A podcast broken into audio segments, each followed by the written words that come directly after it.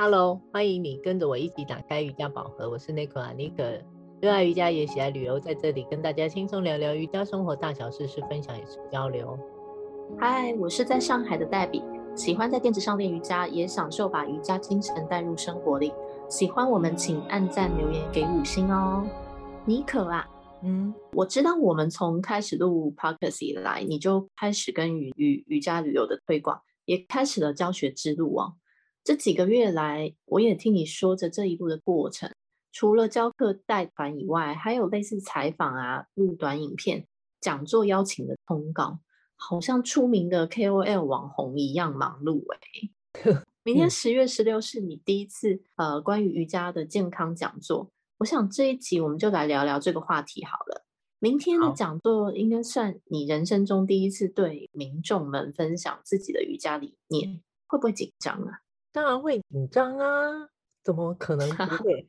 是吧？从我开始推广瑜伽以来哦，我遇上很多陌生的有缘人哦，他们听着我的瑜伽梦想哦，也许都只是我的一点点的想法，但他们从来都不吝于给了我一些意见啊，也或者是一些事情上的建议。嗯也因此进而一步步把我的一些小小的想法一点一点的拼凑起来，开始了有一些可以行动的方式，也可以开始推广。我想这些都算是坚持后的一些小小收获吧。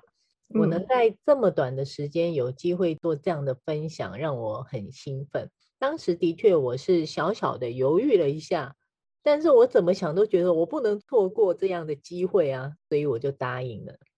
觉得这个过程真的很棒诶，看着你从刚开始练习瑜伽还是初学者菜鸟的阶段，再来去了海外工作，也还持续的练习，看得出你心中这一团对瑜伽熊熊热情的火焰啊，会越烧越烈。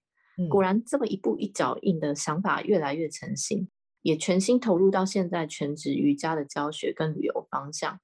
而这场讲座是谁邀请你的啊？我也很好奇哦，毕竟市场上在做瑜伽旅游的前辈应该人数还是蛮多的，你怎么能这么快被邀请作为主讲者？很厉害耶！还有这个主题是怎么定下来的呢？有很厉害吗？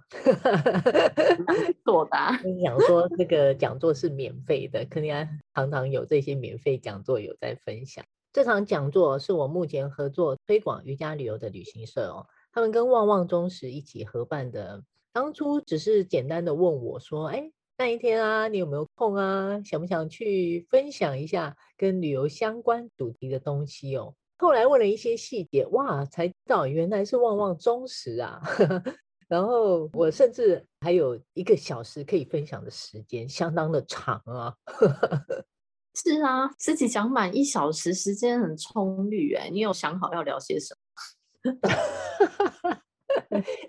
有啊，当然啦。我当初啊在想自己要分享什么样的主题哦。市场上啊可以分享瑜伽观念，也或者是体位法的这一些哦，前辈大有人在哦。而我能分享一些什么是市场上比较罕见又比较新鲜有趣的呢？嗯、我其实自己哦左思右想啊，我就决定哦把我自己一些。学习的经验啊，还有目前学生会问到我的一些问题哦，再加上我自己想推广瑜伽旅游的一些想法，搭成一系列的主题。我想像是呃，有些人真的觉得瑜伽好无聊吗？也或者是瑜伽好难懂，为什么他们要做一些奇奇怪怪的事情？也或者是哎，好像很难亲近。那瑜伽一定只有一个样貌吗？自己身体的状况要怎么样才能上课呢？大家其实有很多的疑虑哦，也就是所谓入门者很多的问题。我觉得哦，自己走过来是非常的有心得。我想我的练习过程也算是非常的多样，很可以分享给大家。嗯，呃，应该有很多经验是可以分享的，我也应该可以说的很精彩吧。想吸引更多有兴趣却不知道怎么开始的人，也或是曾经练习过，中途因为某些原因停滞啦，他练习了好几年，重新再一次开始，可以来跟我一起练习，去发掘啊这其中有趣跟奥妙之处。我说的这么口沫横飞的，我好像忘了跟大家讲我的主题是什么哈。对，它叫做瑜伽入门的迷思跟瑜伽旅游新玩法，希望大家都能抽空来跟我交流一下。嗯嗯，这两点我们之前 podcast 的主题也有和大家聊过。嗯、现在市场上教瑜伽的老师们啊，用不同的流派，还有不同形式，琳琅满目的选择越来越多元化哦。嗯、比我十几年前接触瑜伽的时候，选择又多了更多。只是不知道为什么，常看到身边许多朋友还是时不时会陷入这种瑜伽啊是给女人啊跟柔软度很高的人练习的啊种种迷思，仿佛瑜伽教室跟新老师们虽然如雨后春笋般冒出来，但始终还是很难扭转大家的刻板印象。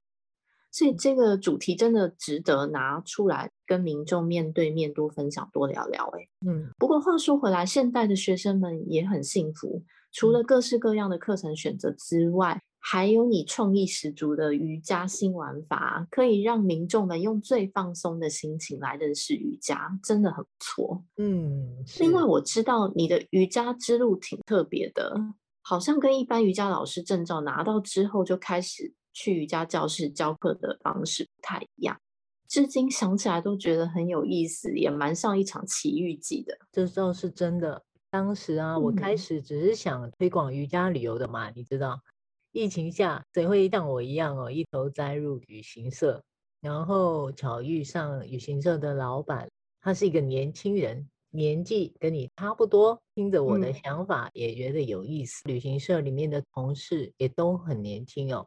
也一直给了我很多意见哦，他们都跟瑜伽搭不上边呐、啊。我不是要讲搭上边，跟他们其实都不是瑜伽界的人，所以 他们愿意给我一些意见或者一些想法，我觉得更是珍贵，因为我觉得他们愿意分享他们市场上的一些像是瑜伽入门者的这种心情给我，也因此哦，他们给了我很多意见，还有不停的哦。push 我做很多分享，非常的会 push 我，是我从来没有想过我可以做，像是一些山西产品 podcast，也或是、嗯、呃最近我在做的啊影片录制教学，或是呃社交平台的分享，就这样哦，很多事情就边做边摸索，好像感觉也没有那么难。一开始啊，我都觉得我不会，我也不想开始，我甚至也觉得我很怕做不好，嗯、做出来不好看。后来一次两次。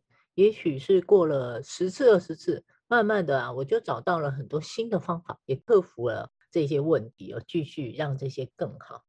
就像说我们现在的 podcast，我有跟你说过，我现在用起来超级得心应手。